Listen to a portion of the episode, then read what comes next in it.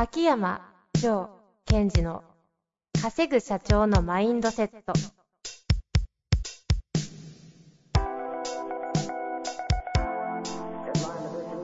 なぜ一流の経営者たちはぶつかる壁を次々と越えられるのか。そこに隠されたマインドの正体。ポッドキャスト「稼ぐ社長のマインドセット」は上場企業から中小企業まで。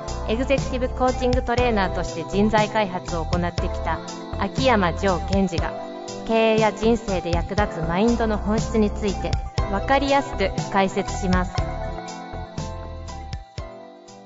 こんにちは、遠藤和樹です。秋山城賢治の稼ぐ社長のマインドセット。秋山先生、よろしくお願いいたします。はい。よろしくお願いします。さあ、今日も行きたいと思いますが、はい。最近はなんかどんな感じなんですか？え、最近は、あれですよ。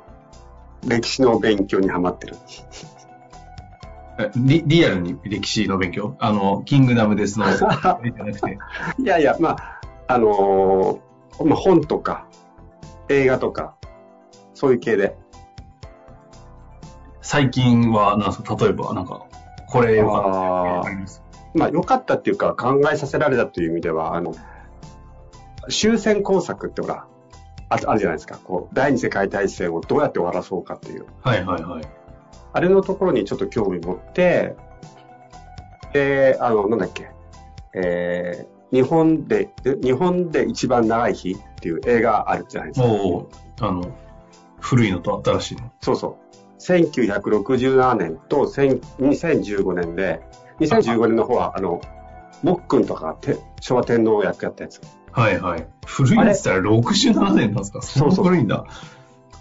で、あれを2本見比べて、なんか描写の仕方がちょっと違うなとか、基本ストーリー一緒になってるんですか？ちゃんと。あの、基本は起きた事件を描いていくので、実話を、実話っていうか起きた事件を。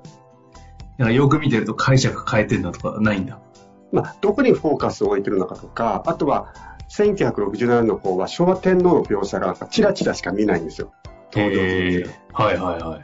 で、2015年はこう、もっくんが昭和天皇やるんですが、なんかちゃんと、あ、昭和天皇が出てくるみたいな。え、ちなみにあの、これあんまり話しすぎるとあの、ね、これで終わっちゃいそうなんで、うんサクサクッとですけど、なんでですか？なんでですかなぜこの2話を見比べたり、そこに興味を持ったりのあたりは？あーまず、こう、まあ、戦後という意味では、幕末もそうだけど、今時代の変革期なので、やっぱり、こう、そういうところで学べるものって本当に多いんですよ。話し始めるとき、キリがないんですけど。あとは、やっぱり、物事を、その、歴史って解釈がいっぱいあるじゃないですか。はいはい。だから、まあ、えっと、その、映画監督がどういう観点で、その、ストーリーを、こう、表現しようと思ったのか、うんいうちょっと違いがすごい気になったので、うん。メメンタルとの関連性は、あえて言うと、あの、なんだろう。やっぱり昭和67年の方が、その、事件を起こした、あの、陸軍の将校たちがいるんですが、もうその人たちが、なんと、いわゆる私たちが学んできた昭和の、なんていうの、昔の、価値観。うん。私たちは何とかなりますみたいな感じものすごくこう、あ、そうだよね、そうだよねっていう感じ。で、2015年の方がそういう要素を持ちながらもうちょっとまろやかな感じがしたんですよね。それ演技がどうですただ、あとはその時代を生きてる人たちの、なんていうのかな、えっと、1967年に撮ったとしても、彼らは、えっと、いろんな自分たちの小さい時の感覚を持って演技するじゃないですか。うん。で、2015年の方も、その、えー、もっくんなり、えっと、松坂桃李さん、俳優さんの、だっけ？あの、やっぱり、その感覚の、その、い演技する側も、生きてきた自分の小さい頃からの感覚が、こう、そこに出てるような気がしてて、そういう違いが面白かったです。ああ、なるほどね。演技、演者たちすらの違い、うん違うんだ。だ例えば、えっと、演出家の方にことか監督にこうやってってやるときのこうやってっていうのが、やっぱりそれをどう解釈するかっていうのは、その人の時代とかがかなり影響してるんではないかなって気がしましたね。なるほど。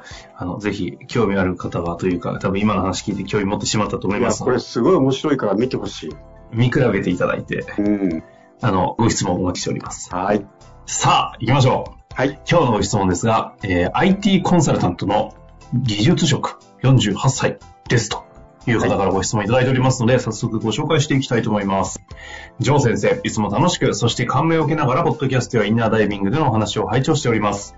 早速質問なのですが、最近ある女性の同僚とチャットで会話などをしていると、大抵相手がネガティブなトーンになって話が収束していきます。中途入社した会社で知り合って間もなく発生したコロナ禍のため直接顔を合わせたりする機会も少ないのですがどうやらその同僚は過去仕事のやりすぎで体を壊して今もまだ後遺症が残っているようです。もう少し明るく考えたらいいのにと私は思うのです。例えば過去うつ病になった経験のある人はなんとなくそういう雰囲気が出てしまい私は気づいてしまう場合があります。今回その同僚の心にどんな傷跡が残されているのかわかりませんが、元気のない人を明るい方向へ向かわせるためのアプローチの仕方について、張先生から良いアドバイスがあればお願いいたします。また、過去挫折したり傷ついた人に対して復活させるような視点から、人格の再生に関するテーマを扱っていただけませんでしょうかそのようなテーマには割とニーズがあるように、あるような気がしています。普段、ポッドキャストで話している内容を聞いていても、ジョー先生には人の心の再生請負人のようなところを感じていて、人のメンタルを強化させもするし、心の仕組みを熟知しているので、心のバランス調整もかなり得意なんじゃないかと思っている次第です。どうぞよろしくお願いいたします。ほう。請負人、これの再生業人なんだ、私。い請負人です。請け負っていただいて、はいきたいと思いますが、や、受け負いますか。どこから行きますか？えっと、まず、えっと、私が、その人をどういうふうに見てるかっていう前提っていくつかあるじゃないですか。はい。その中で絶対に私が、こう、揺るがない信念っていうか前提は、えっと、例えば、その、えー同僚の女性の方かな。うんうん。えーその、もし何かこう、マインド的にとか気持ち的に傷ついてるとするならば、それは、えっと、状態であるということですね。うんうんうん。そう、なんていうのかな。えっ、と、傷ついてる人っていうふうな、もう言葉を変えていくということなんですね。例えば、傷ついてる人とか、うつ病の人っていうのはアイデンティティを触れてる言葉なので、うんうん。うつの状態の人っていうふうにしたいんですよ。はいはいはい。よく言うんですけども、コーヒーがあって、コーヒーが冷めてるだけでコーヒーはコーヒーじゃないですか。うんうんうん。その前提を入れていかないと、会話をするときとか、その人物を見るときに、なんだろう、えっ、と、人ってやっちゃうと確定されちゃうわけです。はい。でこれすい。ごい細かいように聞こえるんですが、すっごい重要なことなんですね。これはもう普段から、その皆さんが、えっと、人と接するときに、あ、彼はこういう、あの、彼はうつ病なんだよじゃなくて、彼はそのメンタル的にダメージを受けている状態なんだとか、落ち込んでいる状態なんだっていうのを前提必ず入れてほしいんですね。うんうんうん。それは一つ目。で、二つ目は逆にこの、えっ、と、質問してくれた方なんですけども、えっと、ちょっと悪い意味じゃなく、少しこう、辛辣に言うと、うんうん。えっと、その方が落ち込んでると。まあ、過去にいろんなことがあったらしくてと。はいで。この方としては、もっとこの人が明るくなればいいなって言ってましたよね。うんうんですね。うん、で、明るくなったらいいのになっていうのは、自分の考えなんだということを自覚してほしいんです。うんうん。あ、そうか。元気のない人を明るい方向へ向かわせたいと。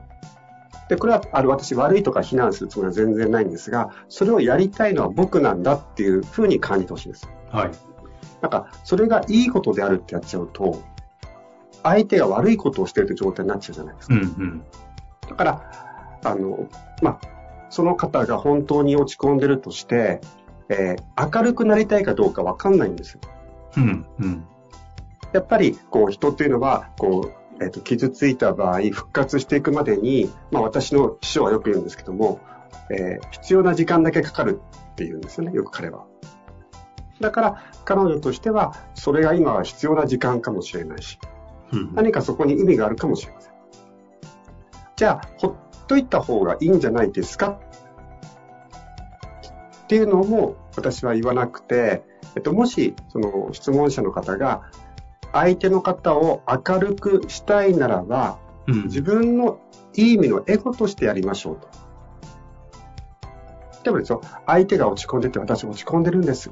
元気になりたいんです。ササポートしてくださいって言ったら、こう、大手を振ってできるじゃないですか。はいはいはい。だから私の本来の仕事っていうのは、えっ、と、経営者の方がマインドを強くしたいんです。秋山さんお願いしますって来てるから、私思い切ってやってるわけなんですね。うん。じゃあ、日常生活で私が出会う人出会う人をマインドを強くしてしようとしてるかとは違うんで。で、ただ、えっと、今言ったように、えっと、繰り返すと、その人はそういう状態であるという前提を持つこと。そして、え考えであるうん。ポジティブにしたいというのは自分のー、考えである。考えであると。それを前提にしてくれれば、相手がうっかりポジティブになっていくように、さりげなく仕向けるスキルというのは存在するので、それをと紹介したいと思うんですよ。うん、うん、うんうん。ここで大切なのは、相手がゆっくり、うっかり、なんか、えーポジティブの方を向きたくなるようなアプローチ法。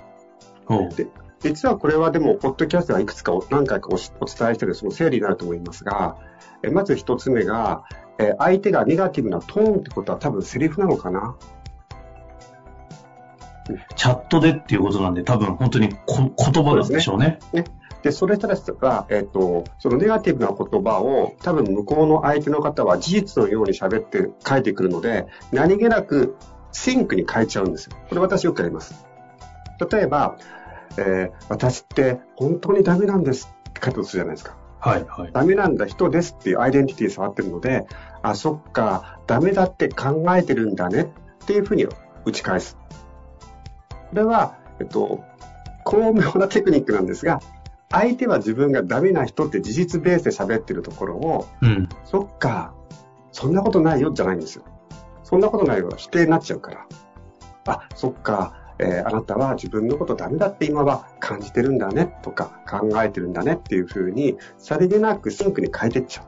うんうんそうすると相手は否定されてないじゃないですか。自分の中でシンクに変えてっちゃうんじゃなくて、そう、本当に変えてっちゃうんですか？そう返すってことですか？それをそう打ち返す。おー。例えば、あの、チャットでカタカタカタ、私本当にダメなんですって言うと、あ、そっか、自分はダメだって今感じてるんだねって言うと、うーん。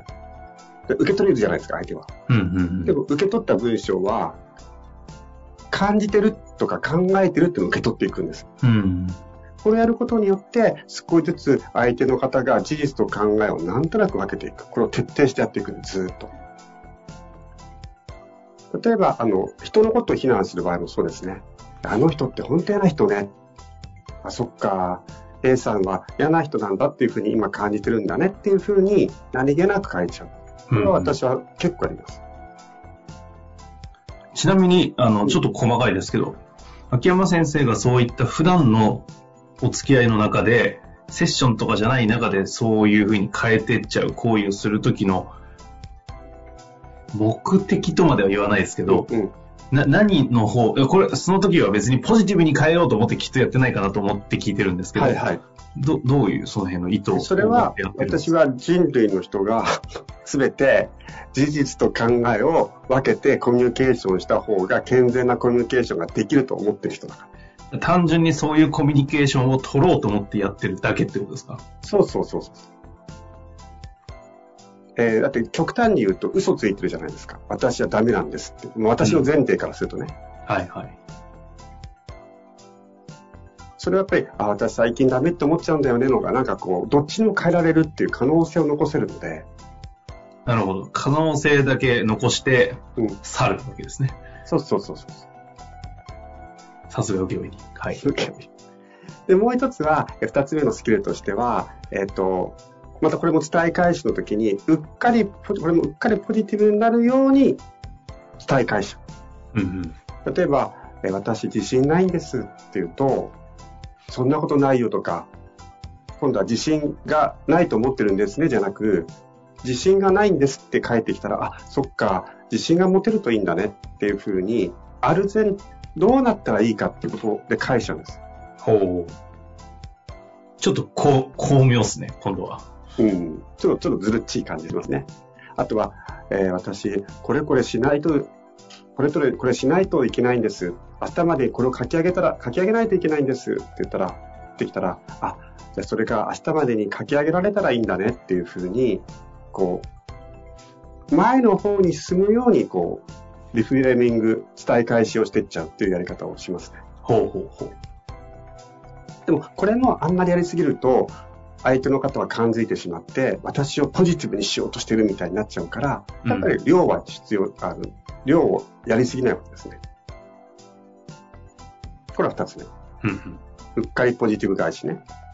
で、三つ目は、多分ネガティブな人っていうのは、バット、つまりでもねとかしかしって言葉を多用する傾向が強いので、あ、ごめんなさい、逆逆。えっと、相手を明るくするようとしてる人は、なんか相手がネガティブなこと言うと、でも、そんなことないよって、でもって使っちゃうので、でもって否定してるっていう文章というか、一部否定っていうのがデモの役割なので、うんうん、えっ、ー、と、チャットとかで伝え替えるときに、デモとかしかしを使わない。ああ、その、この、このリスナーの方の方が、そうそうそうですね。よく、使わない代わりになん、なん、どうするんですか？なしでいいんです。省略。もうただただ使わない。もしくは、えー、私はこれ対応してるその中でって使ってる。うん。例えば、えっ、ー、と、そっか、あなたは自分のことダメだって考えてるんだね。でも、そんなことないと思うよって言わないで、私はダメだ。そっか、あなたは自分のことをダメだって感じてるんだね。その中で何かこう自分の得意なものがあるとすれば何みたいな、その中でっていうのを使っていく。これ意味は変わんないんですよ。っていう感じですかね。三つのテクニック。この、うん、この三つはいいと思います。これって、あの、ちょっと実践としてはとてもやりやすいじゃないですか。テクニック教えていただいたので。はいはい、テクニックって危険もはらむじゃないですか。うん、その、まさに、なんだろう、意図ををポジティブに変えてやろうと思って使っちゃったら多分、相手方の関係が悪くなるということもあり得るし。いや、本当そうです、そうです。だから。この辺りはなんか一言添えていただけるとしたらどうですか、ね、これは、あの、これ合気でやるとわかるんですけども、合気なんていうの、なんていうの、強引に引っ張ると相手は絶対に嫌がるので、うん。それの間をこうちゃんと見ていかなくちゃいけないんですね。だから、結局、えっ、ー、と、さっき一番最初言ったように、相手を明るくしたいのは私の意図なんだと。それが相手のペースに合わせながら、少しずつ少しずつ、こう、相手に染み込ませるようにってことを心がけないと、単なる余計なお世話の人になってしまうとか、逆にこの人と話をすると、毎回なんか私にポジティブになれ、ポジティブになれって言われてる気がするって言って、逆にその今までのコミュニケーションが悪くなってしまう場合があるので、そこは本当にあの気をつけてもらいたいですね。なるほどですね。感覚としては合気道。テクニックとしては3つ。そう合気道を習って使ってみるっていうのがバランスは良さそうですね。で合気道そういった意味は、あと社交ダンスみたいな感じですよ。相手があんまり踊りたくないっていう人に踊ろうぜ踊ろうぜって言っても嫌じゃないですか。ああ、でもちなみに、あ、すっごい堂々とおっしゃってましたけど、社交ダンスされたことないですよね。ないです。というわけで、ぜひ、ぜひなんか使ってみてくださいって言うとね、難しいかもしれませんけど、なんか、あの、またやってみて、いろいろとトライアンドエラーあると思いますので、また何かありましたらぜひご質問お待ちしております。というわけで秋山先生、ありがとうございました。はい、ありがとうございました。本日の番組はいかがでしたか？番組では秋山城賢治への質問を受け付けております。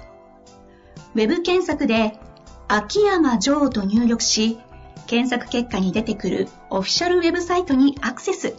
その中のポッドキャストのバナーから質問フォームにご入力ください。また、オフィシャルウェブサイトでは無料メルマガも配信中です。ぜひ遊びに来てくださいね。